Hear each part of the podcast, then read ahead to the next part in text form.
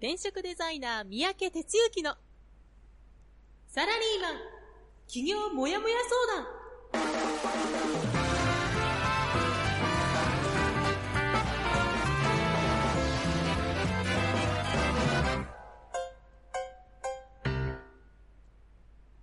自分に何ができるんだろう？何から始めたらいいの？この番組はそんなモヤモヤ状態のあなたのお悩みにサラリーマンの応援団長転職デザイナー三宅哲之がお答えするポッドキャスト番組です2019年3月19日火曜日朝6時です。皆さんおはようございます。団長こと転職デザイナーの三宅哲之です。ということでね、えーと、また一日が始まりました。3月19日ということで、もう早いですね。もうこればっかり言ってるけども、もう3月が半分過ぎちゃいました。ね、ということでね、いよいよ、こう、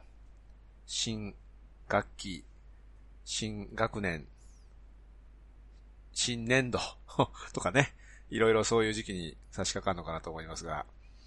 この間あの、授業でメンバーの方とね、話してると、いや、この時期はいろいろ人事異動が、こう発表になって、あの人あそこに行くのか、とかね、そういうのが結構出てますよ、ってなことをね、話していただきましたが、まあサラリーマンにとってはね、なんちゅうか、嬉しい、嫌な、え、まあね、なんかそういうことが錯綜する、えーこの時期じゃないでしょうか。体制が変わるとかね。いうことでございますけども。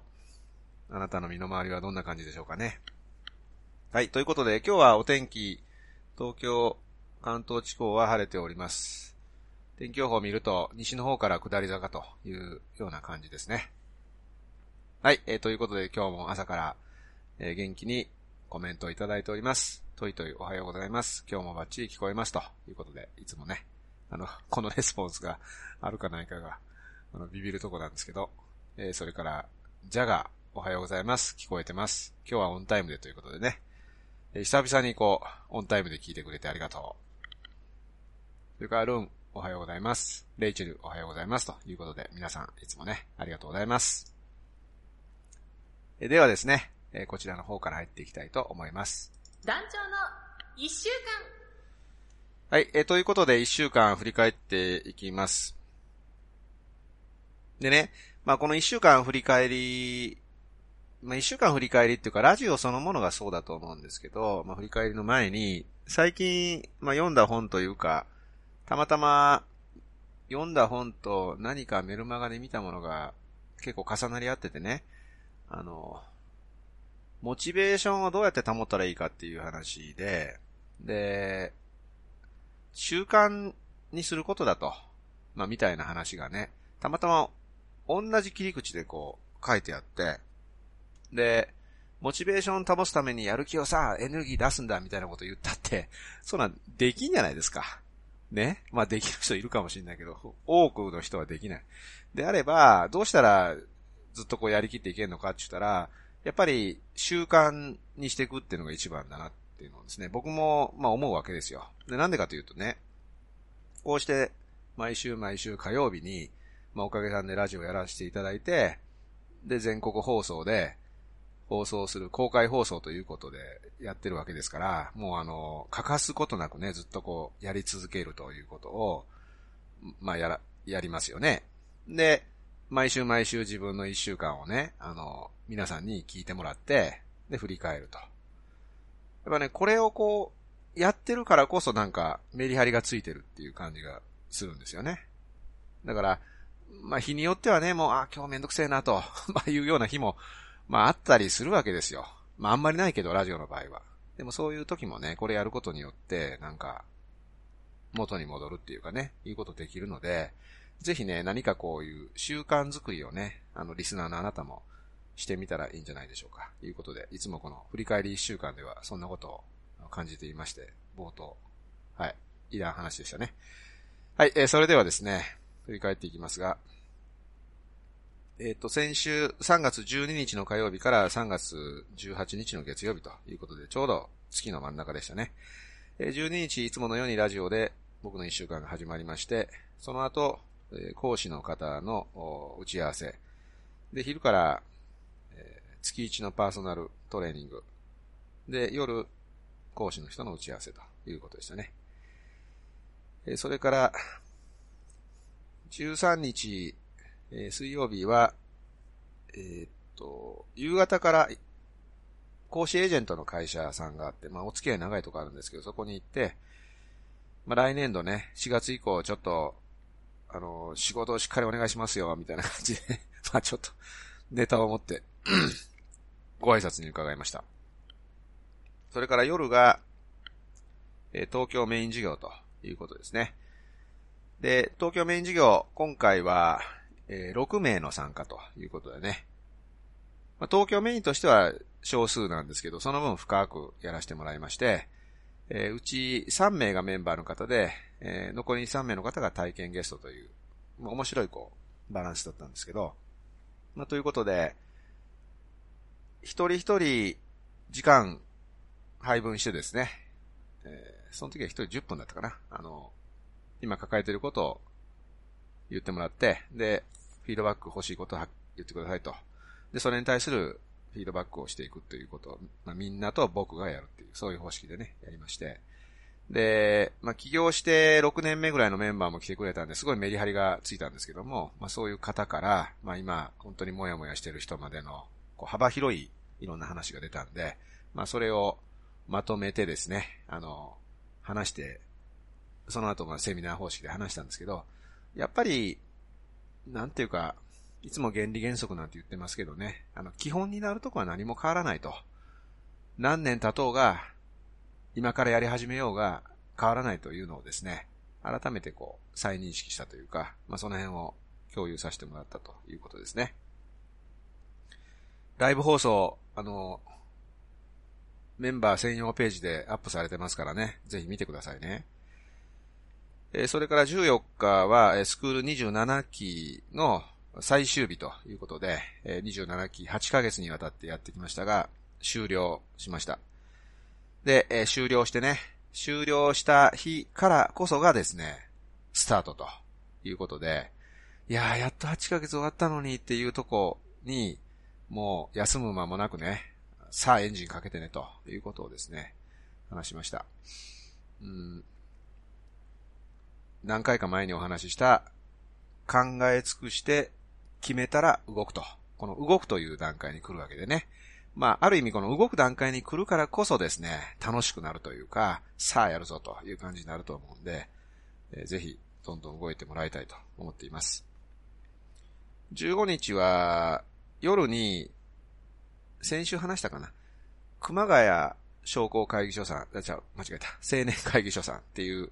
えー、ところがありましてね、えー、そこのあの、講演を依頼いただいていて、その講演やってきました。で、今回の講演は焚き火の方でいただいた講演で、自然と人をつなぐ場作りということで、繰り返し来てもらうためには何が必要かと、みたいなことをね、まあ、たまたまご縁があってお声掛けいただいて、えー、その青年会議所さんのメンバーの方、それから地元の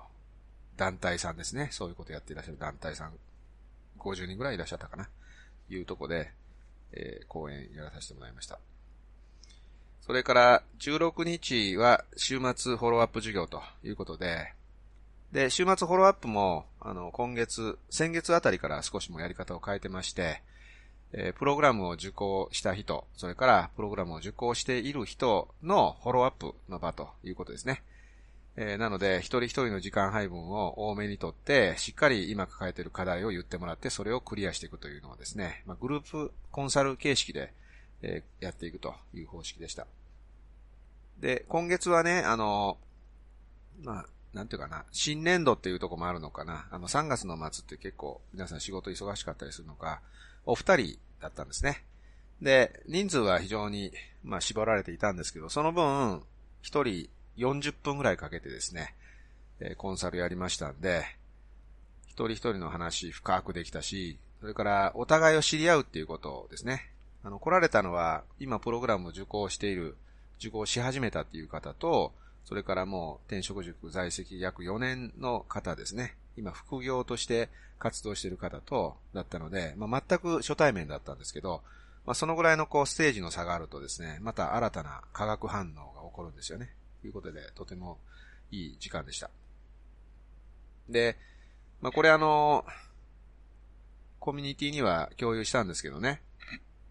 その4年目の方がね、あの、最初、近況報告するときに、いや、団長実は、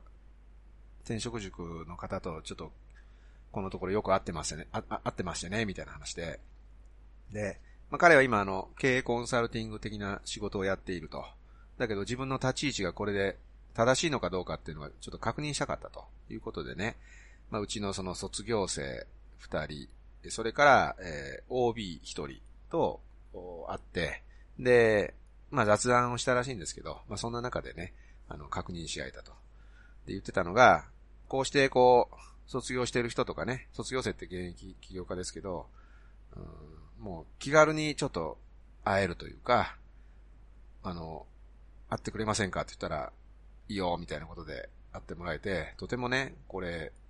転職塾のいいとこですよ、みたいなこと言っていただいてね。あの、コミュニティって、あの、そういう横のつながり、縦横のつながりっていうのかな？っていうのが、こう、自在にできるのがいいところで、縦と横がこう、つながると強くなるじゃないですか。イメージとしてわかります？なので、そういうのがね、あの、なんていうかな、あの、サラリーマンの、なんか、階層では当然ないし、なかなか、普通のとこでないと思うんですよね。なので、いい話やなと思って、みんなにちょっと共有しましたけど、ぜひそんな形で、授業の場を使ってほしいということです。えー、それから、17日の日曜日は、えっ、ー、と、夕方から同じくスクール28期の第12回目の、えー、授業ということで、え、やっておりました。え、昨日は、まあ、一応定休日的な話でね、はい、あの、ふらふらしてました。はい、えー、ということでね、一週間こんな感じで過ごしてきましたけども、あなたの一週間はどんな一週間だったでしょうか？はい。ということでね、えー、もう続け玉に行きましょうかね。じゃあ今日はね。はい、ではこちらに行きます。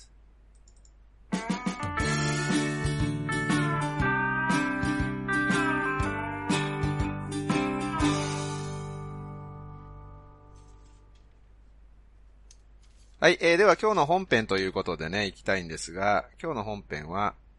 追い活なんて吹っ飛ばせ。という タイトルです。追い活っていうのはね、あの、老人の老に活動の活で追い活っていう言葉です。何かっていうと、まあ、ちょくちょく紹介する日経 MJ っていう新聞があって、それの3月8日付の一面にね、40代からの追い活。人生100年時代、長い老後、どう楽しむか、みたいなね。特集記事が載ってたんですよ。うん。で、おと思ってね、読んでると、お、なるほどという感じだったんですけど、まあ、この、丸、なんとか勝つ丸勝つ丸勝つなんでも、なんでも勝つつけりゃいいのかみたいな ところがありますけどね、その、まあ、この追い活っていうのは、まあ、文字通り、その、えー、老後、どう、どう楽しむ生きていくかみたいな活動のことを言うらしくて。あとあの、なんか定年後の活動で定活っていう言葉がね、なんかベストセラーになったこともあったりして、やはりこの、人生100年時代っていうキーワードのせいか、そういうこう、後半戦ですよね。人生の後半戦についてどうするかみたいなことが結構取り沙汰されるようになったんじゃないかなって思うんですね。で、どんな記事が書いてあるかというと、まあ、いくつかそういう追い活的な活動があるぞっていうことが紹介されていまして、で、一つはね、うん、ネクステージクラブって言って、まあ、定年後に向けて、社外の同世代と交流を深める交流会ですね。っていうのが、定員10倍を超える応募があるという話が載ってたりします。えー、記事に載ってるのは、うん、東京長田町のホテルでは、主に40代から50代、約40人が、伊勢島の地酒と料理を解説付きで楽しみ交流を深めると。最初は構えていたけど来たら楽しかったとかね。まあ、こういうね、なんか、趣味系っていうのかな？いうのをですね、やっていたり、えー、あとはまあ例として歴史ウォーキングサロンとか、資産管理サロンとか、まあ、24のコーナーを開設して、史跡巡りやセミナーを楽しむだけでなくて、えー、そこで得た同世代の社外の人脈や新しい趣味、暮らしの知恵を対象後に活かしてもらうと。的なね、ことですね。いうのが載っていたり、あとはですね、えー、っと、47歳で退職してワインの道へ進んだと。まあ、これは、サラリーマンを辞めてね、えー、ワインアカデミーっていうのがあって、えそこに入校して、で、ワインの修行をして、ほんで、現地の、なんかそういう物件を紹介してもらって、えー、まあそっちの方に進むというようなことね。うん、であったり、それから、結構いっぱい載ってるんですよね、あとなんだけど。えっ、と、あとはシニアの居場所づくりというので、還暦同窓会をなんか企画してる会社ですね。うん平日はゴルフ、週末はバス旅行とか行けたら最高じゃない？会社員のなんとかさんは、60歳。お酒も入り上機嫌。これを機に中学の友達ともっと遊びたいと。とかね。いうのがあったり。まあまあこんな感じですよ。うんと、他にもなんか LINE で、フリマアプリで、なんかこう、楽しくて写真撮ってる。熱中してますよ、みたいなこととかね。うん。で、まあ、要するにその、余暇っていうのかな。え、それをどう過ごすのか的な話が、まあ、たくさん載ってるわけですよ。で、まあ、そんな中にあってね、ちょっと一つ、あの、僕は、あの、まあ、今日の話題につながるところでもう一個載っていて、なんか30半ばの方がね、あの、お金をなんかこう運用するっていうことを始めていて、それなんで始めてるかって言ったら、えー、老後にいい老人ホームに入れるように今から、え、資産形成するんですよと。とかね。まあ載ってたわけですよ。でね、あのまあ、なんちゅうかな。あ、く、来るべくしてこういう時代の流れがあるなっっていう感じがまあしてはいるというか、その、なんていうか、その、と、都市、都市行く人増えるっていうかね、いうことやから、まあ当然のことのようだと思うんですけども、なんかね、うんと、まあその、趣味とかをこう広げていくっていうのはもちろんいいことなんですけど、なんかちょ、見てて、まあそもそもこの名前ですよね。この追い活っていう、老人活動ですよ。まあ、単純にその字読むとね、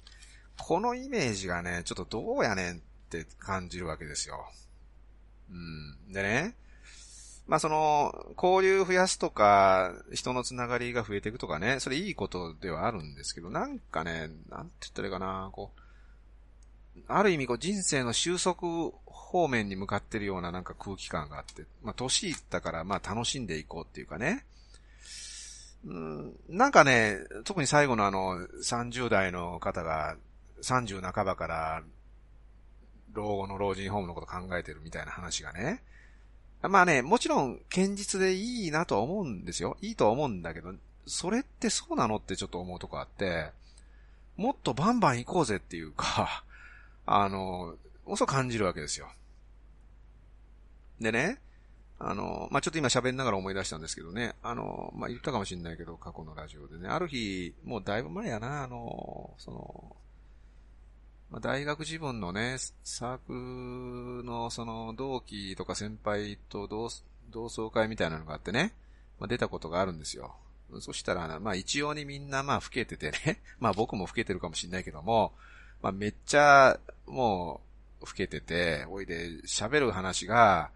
孫の顔が早く見たいとかね。うん、それから、まあその昔話ですよね。その、あの頃は誰と誰がどうこうだったとかね、学生自分ですよ。なんかね、そういう話ばっかりやってるわけですよね。で、まあ正直言って、あ、この場楽しくねえなと 思、思、思ってね。なんていうかな、こう、活力っていうか、これやっていこうぜみたいなのがね、もっとあっていいんじゃないのって感じるわけで、うん、まあ、この今の紹介した記事の中にあって唯一、まあ、その、ワイン、ワインのなんか醸造しましょうみたいな人は、ちょっと経路が違うかもしれないけど、なんかね、人生の収束に向かってうまいこと、まあまあ充実していきましょうみたいな空気感がすごい流れてるんですよね。で、そうじゃないだろうと。え、まだまだ仕事っていろいろできるでしょうと。いうか、いろいろやろうぜっていう気にならないのっていうか、っていうのをね、感じるんですよ。で、まあ、うちはね、比較的この40代、50代の方がたくさん、あの、いらっしゃるし、たくさん、たくさん来る、あの、いらっしゃるわけですよね。で、よく、まあ、出る話はね、50代の人が来たら、あの、もう50代なので、えー、気力、体力、気力も落ちてくるから、えー、最後の、えー、なんか局面だと思ってきましたとかね。まあ、まあみんなそういうこと言うわけですよ。体力、気力が落ちる。まあ確かにね、まあ体力は落ちるかもしれない。だけどね、気力なんか落ちないんですよね。なんて気力って自分の気持ちじゃないですか。それがね、なんかね、いや、気力も落ちてくると思うんで、ね、だからあなた、気力落ちるかもしれないと思うから落ちるんだよっていう話なわけですね。何が言いたいかったら、もう今からだよということを言いたくて、やろうと思ったその日から、さあやるぞって思ったらそっから始まるわけですよ。っていうのがね、なんかね、まあちょっと天の弱やけど、この記事見ててね、なんか、なんかガーッとみんな並んで食べも、食べてるとかね、なんかちょっと少し背中丸めてね、ちょっと違うだろうって思うんですよね。で、定年後の 3K、K ですね。っていうのをよく言われますよね。お金と健康と孤独。まあ特にこれ男性系かもしれませんけど、で、これもね、まあ、お金は、まあそりゃ不安でしょうと。うん。僕だって不安ですよ。だけど不安やからって言ったって、あの、消えないでしょ。だってなんかやっていくしかないわけでね。うん。で、健康？で、これね、まあこれはね、まあちょっとね、まああの、あんまり軽はずみに言えないけども、まあ、ある日健康害すかもしれないけど、なんか、健康志向でいればい、い、すごいそのことに意識してる、してる人であれば、あるほど健康を害してるっていうか、あの、なんかそんな気にこ、そんなこと気にしてない人は健康じゃないのとかね。で、孤独？うん、孤独だから、まあ、要は、なんかサラリーマンずっと続けてっても、あの、辞めたかのように、もうなんか、ね、あの、周りに人がいなくなるから、あの、急に孤独だと。だから、つながり作らなあかん。で、それも、なんちゅうかな、なんかそういうこと言うんじゃなくても、積極的にそんな、いろんな人と会ってきゃいいじゃん、みたいな話だったりするわけで、あの、何が言いたいかったら、なんかね、うん、なんか老老人活動なんですよ。お、だこの追い活に、俺は追い活してんだ、私は追い活してんのよ、みたいなのは、そういうのはね、もう、なんか、言いたくないというかね、言わんでいこうよって言って、だって、人生100年時代で50歳やったらあと50年でしょ？もう新しい次のストスタートになるわけですよ。ってすごい思うわけです。うん。で、現にうちにいらっしゃる50代以上の方はね、まあ最初はちょっとネガティブです。これみんな掃除です、それはもうしょうがない。いろんなことあってですね。だけど、だんだん自分で仕事を作るってことを始めたら、もうみんなめちゃくちゃ生き生きしてきて、もうバンバン動いてますよ。もう下手したら若い人より動きはアクティブですね。もう今喋ってて3人ぐらい浮かんでるけどもね。いうふうになるわけですよ。だからね、あの、リスナーのあなたがもしそういう、いや、追い活しないとね、なんて思ってんだったらそうじゃないと。今からね、さあ行くぞという気持ちでね、やっぱやってもらうことがやっぱ大事だし、そしたらいくらでもいろんなことできるし、やらんともったいないし、っていうことをね、まあ、すごい思うわけです。で、ちょっと最近、あの、まあこれ、なんていうか、自分の身近な話なんだけど、たまたまね、まあ僕が昔いたエッチっていう会社があって、で、えー、そこでね、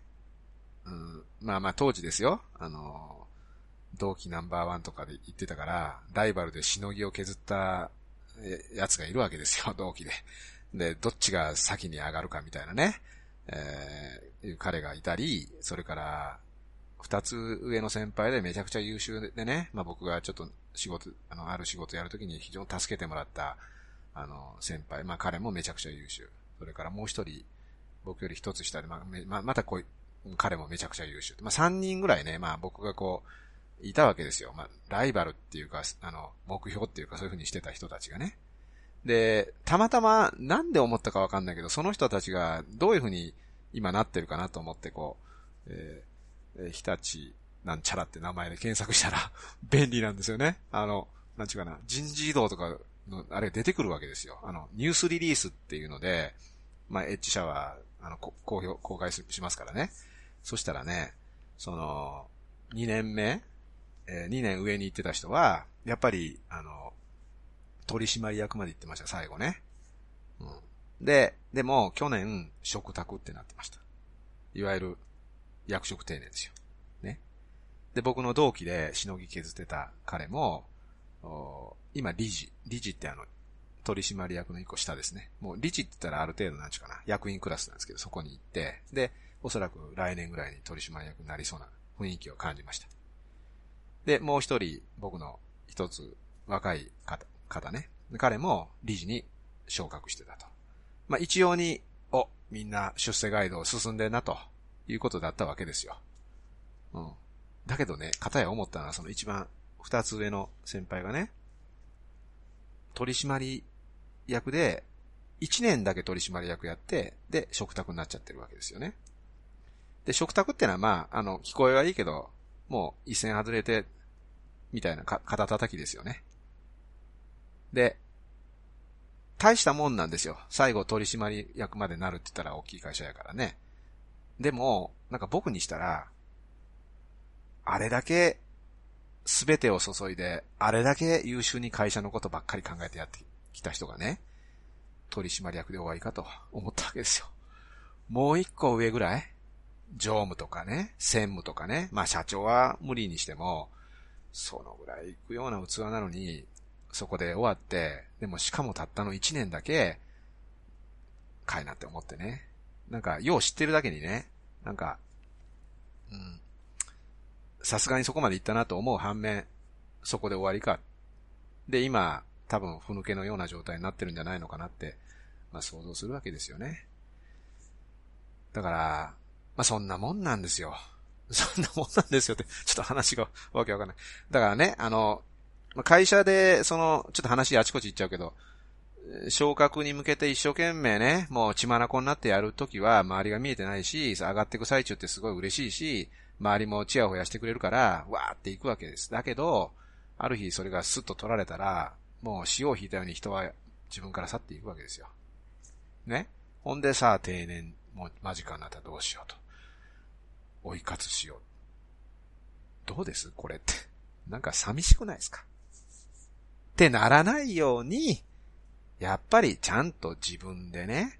自分でちゃんと動いていける道筋を引いていくことが、あの、起業を必ずすぐしましょうじゃないんです。ただ、自分で切り開いていく道筋を作っていこうっていうことを、動くか動かないかで大きく人生後半戦変わるんですよ。ということが今日は言いたかったということでございまして、最近時間配分がぐちゃぐちゃになってますが、以上でございます。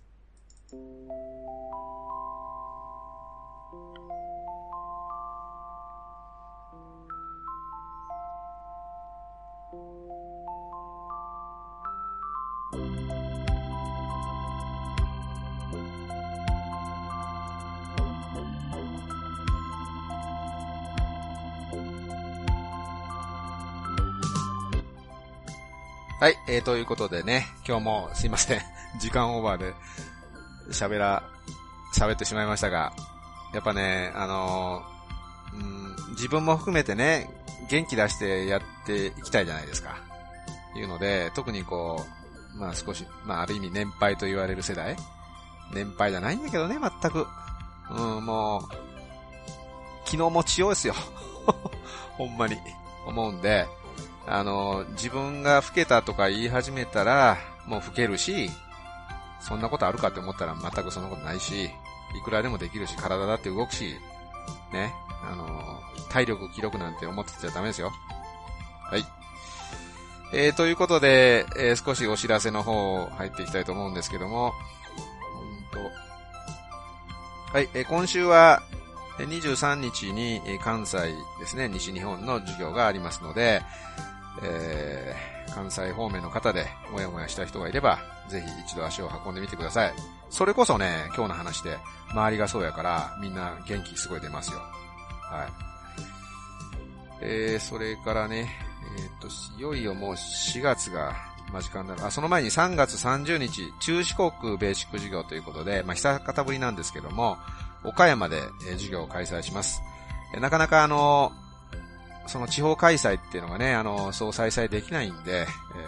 ー、中四国のあたりでね、もやもやした人がいらっしゃったら、えー、ぜひ足を運んでみてください。えー、そして4月に入りましてね、その次はね、1週目は、横浜ビジネス研究会、え、埼玉チアグループ会ということで、メンバーさんじゃないと意味の不明な 名前になってますけど、まあそういった風に、えー、授業の形態が変わっていきます。えー、それから、えー、引き続き4月6日は関西のベーシック授業ということですね。で、えー、飛んで4月の、あ、失礼しました。4月の7日が、えー、週末フォローアップ授業。で、えー、4月の22日。ここですね。これがあの東京メイン授業ということで、今月から現役起業家の人を一人一人来てもらってね、あの、トークライブということで、まあ、彼とか彼女がこれまでどういう道筋を歩いてきたか、で、どんな苦労があって今に至っているか、起業したらどうなるんですよ、みたいな話を僕は引き出していきますんでね、えこのライブ、ライブを見逃すことなく来ていただきたいと思っております。はい。あ、そっか。で、オンラインもあるな。オンライン授業も3月29日にありますので、ちょっと前後しましたが。まあ、てな具合でね、えー、今日はあの、追い活、なんか吹っ飛ばせということでね、あの、話題で行きましたけども。人生100年時代をどう、どう受け止めるか、どうしていくかっていうのは、あなた次第ですからね。いいですか？そこを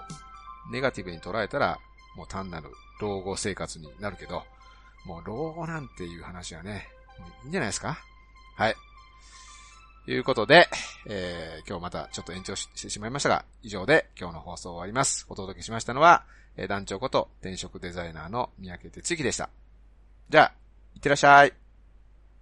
この番組は、転職塾。サラリーマンがゼロから始める自分サイズ企業準備の学校。フリーエージェントアカデミーの提供でお送りしました。